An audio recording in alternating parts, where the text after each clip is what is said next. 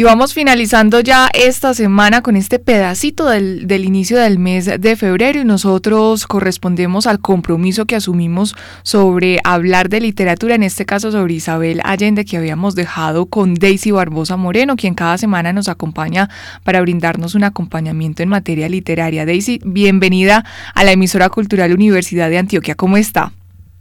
Eh, muy bien, muchas gracias.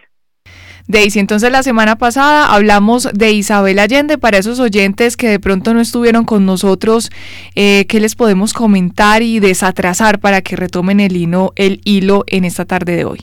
Bueno, Isabel es una de las escritoras latinoamericanas más reconocidas a nivel mundial. Ha sido traducida a más de 22 idiomas y algunos de sus libros han sido llevados al cine. Para algunos críticos es la la, lector, eh, la escritora contemporánea más leída en los últimos tiempos. Ella nació en 1942, eh, nació en Perú, pero se traslada pronto a Chile. Y eh, digamos que tiene una familia política que y que todas esas relaciones políticas hacen que ella se tenga que ir un tiempo para Venezuela a, a pasar unos una temporada en Venezuela y es allí entonces donde donde empieza a escribir. En este caso hablamos de sus principales obras. Recordemos cuáles eh, nos eh, manifestó usted ese y con cuál se comprometió entonces para leer o volver a leer, porque usted ya nos había mencionado que se había acercado a algunos textos de ella. Bueno, entre las obras más famosas de Isabel Allende está La Casa de los Espíritus, que se publicó por primera vez en 1982 y que fue llevada con un elenco que digamos que rompía taquilla y que hizo que fuera mucho, mucho más eh, mencionada su obra. Del amor y las sombras también fue llevado al cine, se publicó dos años después, es decir, en 1984. Eh, diez años después, en el 94, publicó una novela que se llama Paula. Esa novela la escribe a partir de unas cartas que ella describe a su hija Paula, que muere en España por una enfermedad. Y también tiene otras obras como La ciudad de las bestias, Inés de la alma mía, La isla bajo el mar, El juego de Ripper, que es como su primera novela policíaca. Digamos que Isabel Allende se ha especializado como en algunos temas. Eh, esta, la última que les mencioné, la novela policíaca, también tiene novelas históricas, tiene novelas autobiográficas y su característica como escritora es una fluidez y sencillez al, al escribir, el humor que siempre está plasmado en sus obras y digamos que sus temas fundamentales es recuperar la memoria de los pueblos latinoamericanos. En este caso, Daisy, habíamos asumido el compromiso de escoger uno de los textos literarios para leerlo y así poder hablar un poco mejor sobre eh, su espíritu literario, también esas eh, narrativas que, como usted ya lo menciona, destacar el aspecto de las comunidades indígenas que se ve particularmente en el texto que yo escogí, que fue el que usted dice fue el primero que se publicó, La Casa de los Espíritus. Aunque no lo he terminado, pues siento que he avanzado enormemente de acuerdo a las posibilidades que he tenido de acercarme al texto y eh, hice el ejercicio también de a medida que avanzaba en la lectura, pues veía un poquito de la película, aunque yo avanzaba mucho en lectura y en la película eran unos cuantos minuticos, así que esa película va bastante atrasada porque no le hacía eh, ley como a esa cantidad de páginas que uno avanzaba en el texto. Es así, bueno, coincidimos entonces con la con la lectura. Yo también inicié eh, la lectura de La Casa de los Espíritus eh, porque sentía que eh, leyendo toda la crítica de, lo que ha publicado Isabel Allende, seguía haciendo mucho eco en su, en su currículum literario esa primera novela. Y porque me llama mucho la atención que también la llamen como de la corriente del realismo mágico entonces quería un poco eh, mirar el eco de, García Márquez en sus líneas, en sus letras, en sus palabras, y por eso entonces escogí La Casa de los Espíritus, que definitivamente entonces hace parte del realismo mágico, que es una novela que digamos a mí me atrapó desde las primeras líneas, eh, porque hay un narrador que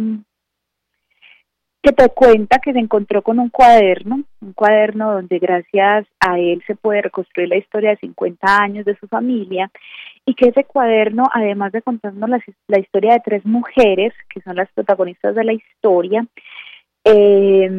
también nos cuentan la realidad chilena, ¿cierto? Nos cuenta entonces qué pasa en Chile eh, más o menos en la época de 1920 y 1970. Daisy, yo me leí una versión al parecer eh, mexicana porque habían algunos términos como de, de, algunas expresiones de las comunidades a las cuales llegó eh, uno de nuestros personajes para recuperar los terrenos y mencionaban eran como unas... Em,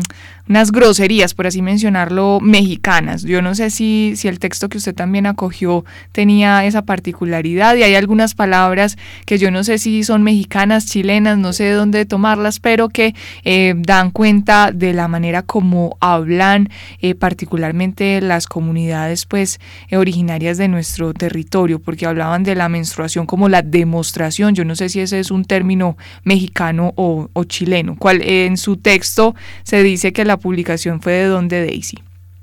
Eh, espérame, yo, yo verifico, pero el mío no, yo sentía el mío como muy, muy cercano a, a nuestro lenguaje, pues inclusive no, no creo que sea un asunto de las editoriales porque porque eh, pues Isabel escribe en español, entonces yo yo creería que en ese proceso de edición se deben de respetar todos los todas las palabras que ella que ella ponga en sus textos es diferente como cuando son traducciones. Entonces, pero no me pasó, no sé si porque las pasé de largo y no me di cuenta o, o si el mío pues realmente tiene esa, esa corrección en la edición. No, pero fue, fueron dos palabritas pues en medio de 150 páginas que llevo, entonces es insignificante el asunto, pero cuando fui, y yo, pero ¿por qué aparece esta palabra mexicana si la escritora es chilena, ¿cierto? Y también con esa idea de que siendo eh, una escritura eh, pues de nuestro lenguaje no tendría por qué incluirse ese tipo de palabras, pero fue como la conexión que hice cuando por primera vez me, me apareció una palabra totalmente mexicana y yo, pero no estamos pues como en Chile, pero es insignificante significante pues relacionado con la, con los, con la cantidad de palabras y de texto pues que, que realmente es fiel al, al lenguaje eh, español contemporáneo pues latinoamericano y que tiene que ver particularmente con esa historia que ella nos quiere compartir eh, de Chile. No sé, eh, Daisy, yo la dejo que usted inicie como con, con esos aspectos destacados en, la, en, la, en este texto de la Casa de los Espíritus de Isabel Allende y ya de ahí yo me le voy pegando y le voy haciendo mis comentarios desde una lectora eh, normal, pues que no hace ningún tipo de análisis en este aspecto. Em, bueno, yo quiero iniciar eh, hablando, bueno, la editorial de la mía es Noni. Claro que yo no la estoy leyendo en digital, entonces no conozco mucho como esta editorial. Eh, que era el dato pues que les debía. Bueno, quiero iniciar hablando con dos referentes que evoqué a partir de la lectura de La Casa de los Espíritus y es definitivamente un Gabriel García Márquez que, digamos que se que se refleja en las primeras líneas de Isabel Allende cuando habla de sus primeros descubrimientos, de sus primeras eh, asuntos que llegan a los pueblos latinoamericanos y que somos desbordados que me parece hermoso cómo se empiezan a describir cosas tan sencillas como una máquina de coser, que cuando llegan a nuestro territorio entonces para muchos es un asunto del diablo porque se maneja sola y entonces no puede ser aceptado y posiblemente el que la tenga sea una maldición. Y así como entonces van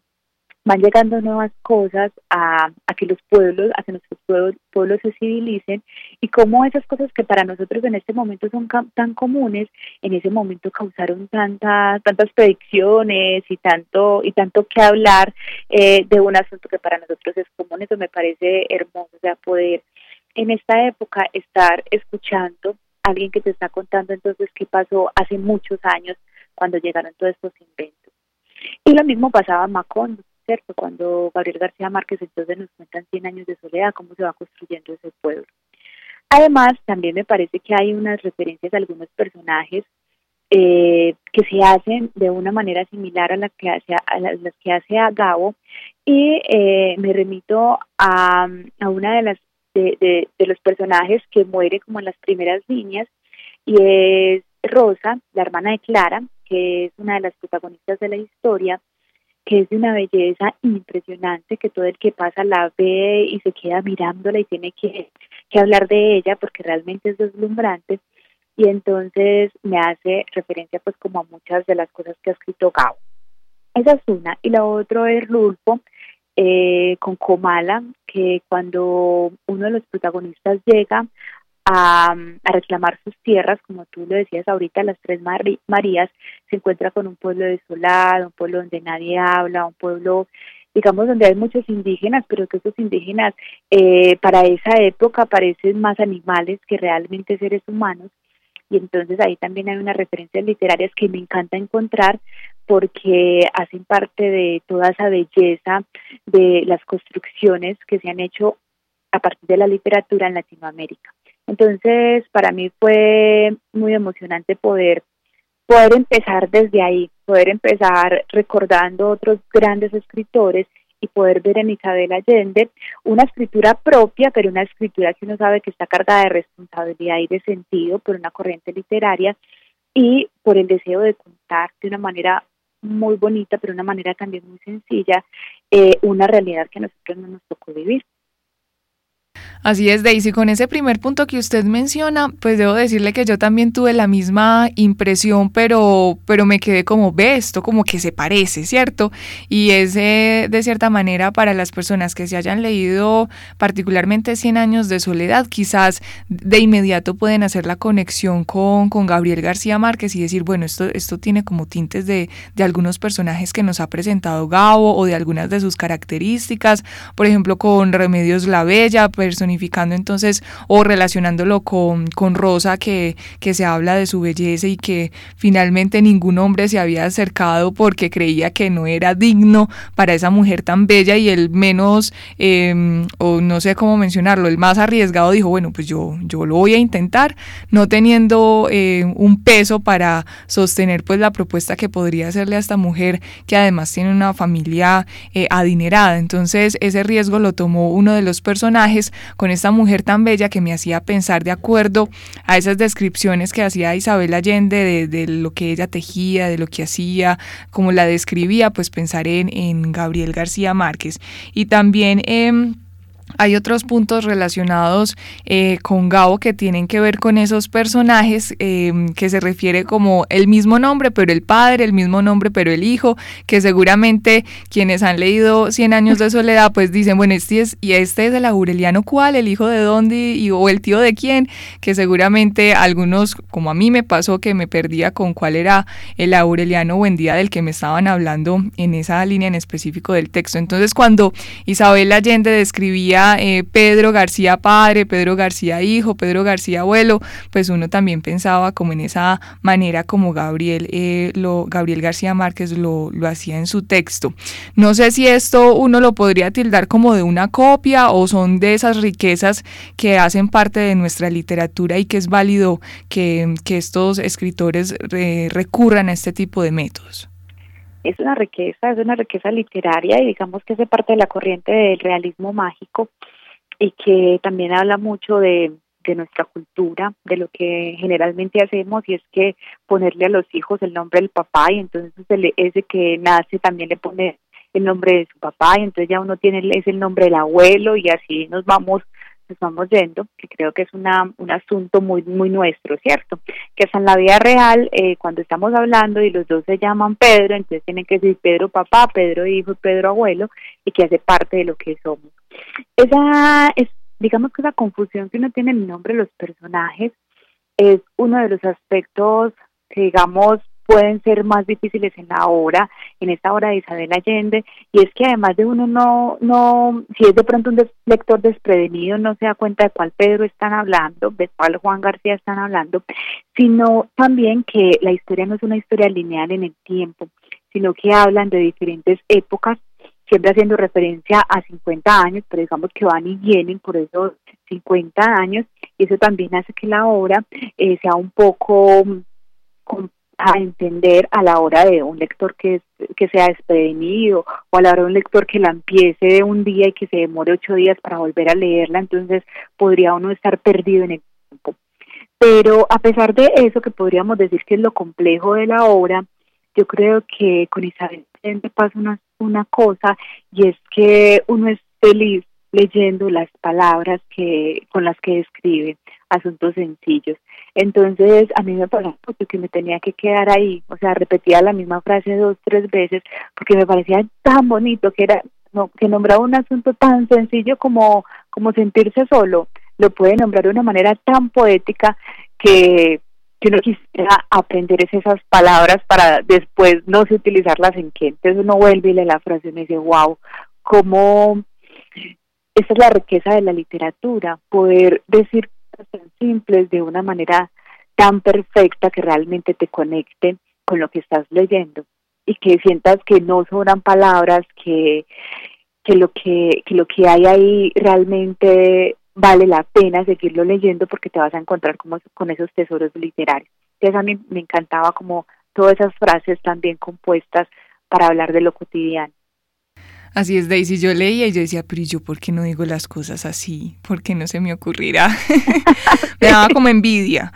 Pero uno trata como de aprendérselas a saber cuándo es que las tiene que utilizar.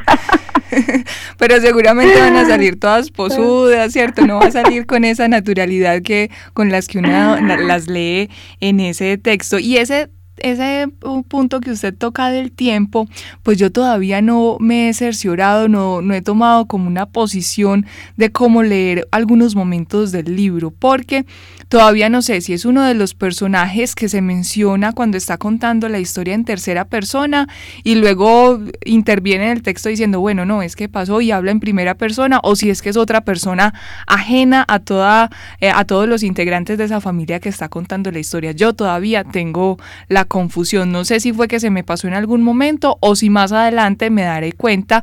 que ese que está narrando la historia es uno de los protagonistas y cuando se cuenta eh, la historia lo hace en tercera persona. Después, yo creo que hay una clave ahí que, que se va descubriendo eh, cuando uno va leyendo el libro y es que la historia definitivamente tiene dos voces y la historia se construye a partir de dos personajes que deciden escribir la memoria de lo que está pasando. Entonces, cuando habla una primera persona, es un cuaderno, es un diario que Clara empieza a escribir desde que se muere Rosa. Eh, eh, digamos que Clara eh, empieza como una niña en la historia, es una niña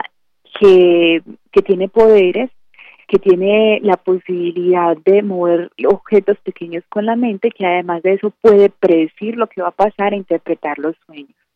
Y en una de esas primeras páginas nos cuentan que ella está, digamos que en la casa en un, en un momento cotidiano y dice que va a haber un muerto en la casa y el otro día se muere su hermana Rosa, que era pues como su gran compañera porque ella tenía 11 hermanos, pero digamos que dormía con Rosa y era pues como la que, la que siempre estaba con ella. Y Clara decide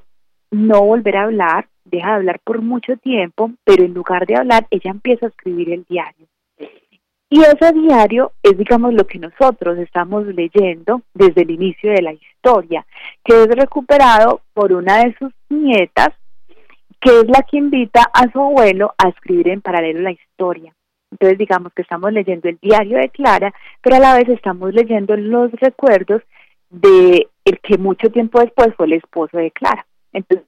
aparecen dos narradores y que al final entonces uno, uno comprende cuál es ese artificio literario para eh, haberle puesto a esa historia dos narradores, uno que habla en primera persona y el otro que habla en tercera persona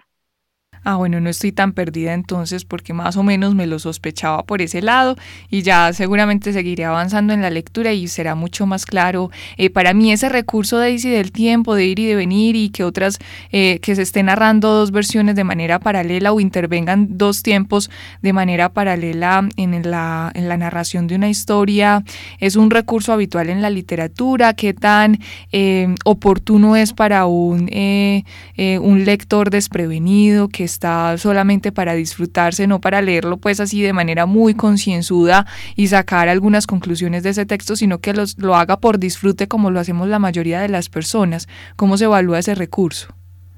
Ese recurso literario es un recurso que se utiliza en muchas historias y yo creo que, que es la habilidad del escritor la que hace que el recurso sea una fortaleza o la que hace que ese recurso sea eh, como un asunto pesado en la literatura. En el caso de, de este libro puntualmente, yo creo que, o, para mí y desde lo que he leído en la crítica literaria, digamos que uno siente como lector que es difícil y que a veces te puede sentir como un poquito desubicado, pero no deja de el lector de poderlo controlar y después saber de qué, qué está pasando, ¿cierto? Que fue un giro en el tiempo que se da de una manera inesperada, pero que después tú vuelves a recuperar como ese hilo cronológico de la historia. Entonces siento que Isabel lo maneja muy bien. Lo que sí es que este no es un libro para un preadolescente o un joven que apenas esté iniciando pues con la lectura. Uno porque es muy descriptivo, dos porque hablan cosas que en, para los jóvenes de hoy en día no dicen mucho y tres porque es un texto de largo aliento digamos que uno no se lo lee pues en, tres horas, cuatro horas, sino que hay que dedicarle, yo creo que su, a, buen ritmo 15 días para uno podérselo leer.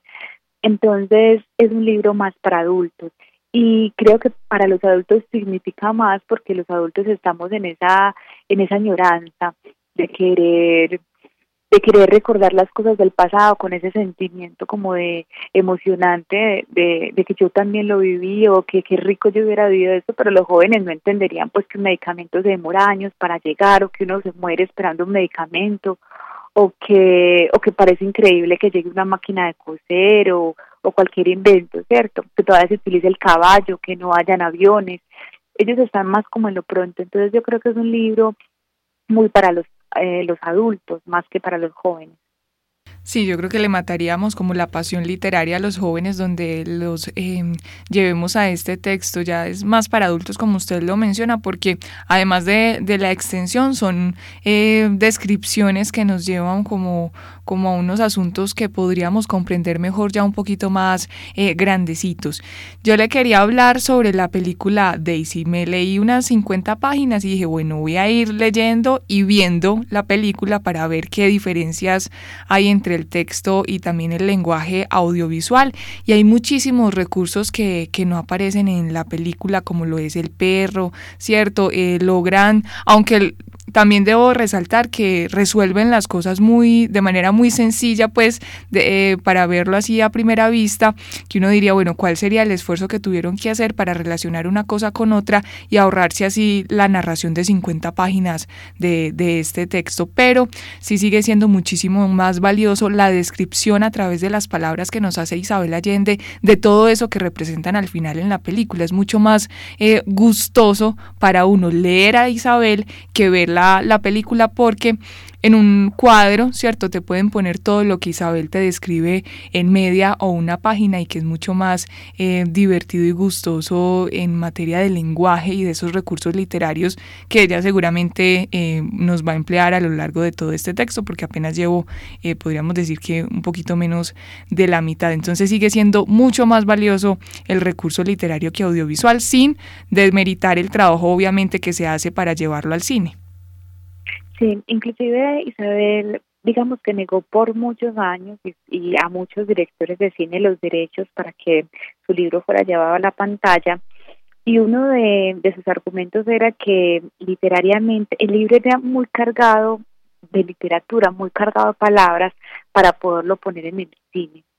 Había un reconocimiento de que el libro es bello por cada palabra que lo compone,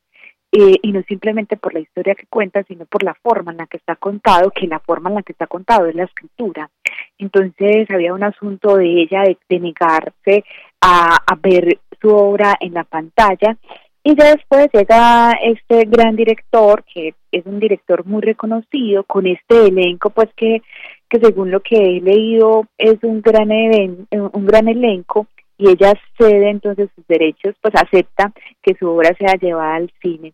pero sí se hace esa salvedad, o sea, no es posible que en el lenguaje cinematográfico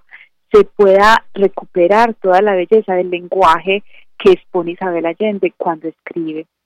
Eh, digamos que hay, queda como anécdota de, de la película y queda un poco de, de, esa, de ese contexto social y de, eso, de, de esas tres generaciones que pasan por, por el libro queda eso en la película, pero realmente la historia, el grueso de la historia el realismo mágico, eh, ese gustico de uno decir, no estoy leyendo un libro que vale la pena y que uno no se quiere dormir porque, porque está muy encarretado con, con la historia, la tiene es el libro, el formato escrito, que es finalmente eh, donde nace, ¿cierto? Que es finalmente su origen y que, pues como pasa muchas, en muchas versiones, pues el cine, el lenguaje cinematográfico no supera el lenguaje literario.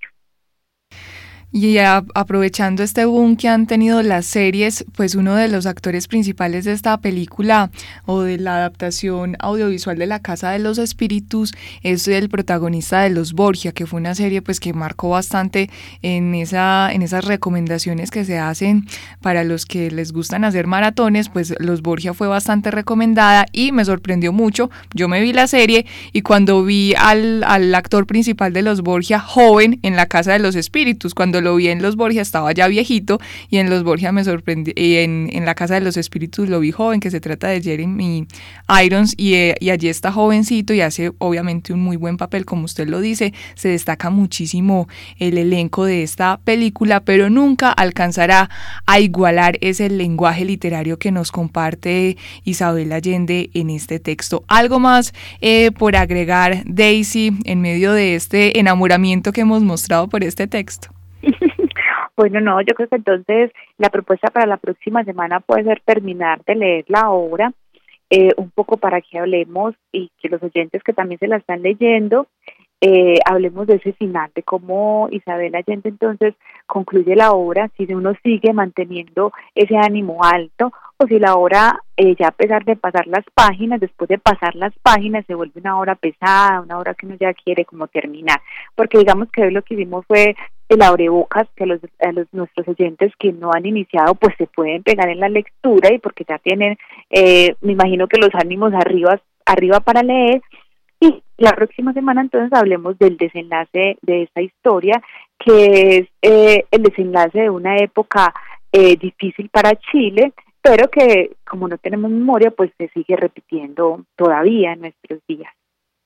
Perfecto, así entonces no, no tendremos la presión de, de ponernos otra tarea con, con, la deuda de este texto, porque yo decía, bueno, igual así ya Daisy diga que vamos a hablar de otra cosa, yo me lo seguiré leyendo. Entonces queda perfecto en medio de, de todas estas actividades que tenemos por hacer de manera cotidiana y como usted lo dice, que nuestros oyentes se monten al bus y todavía no iniciaron la lectura y se animen entonces para la próxima semana a compartir con nosotros detalles sobre ese final que nos tiene preparado Isabel Allende. Daisy Barbosa Moreno, como siempre, muchísimas gracias por acompañarnos en este espacio.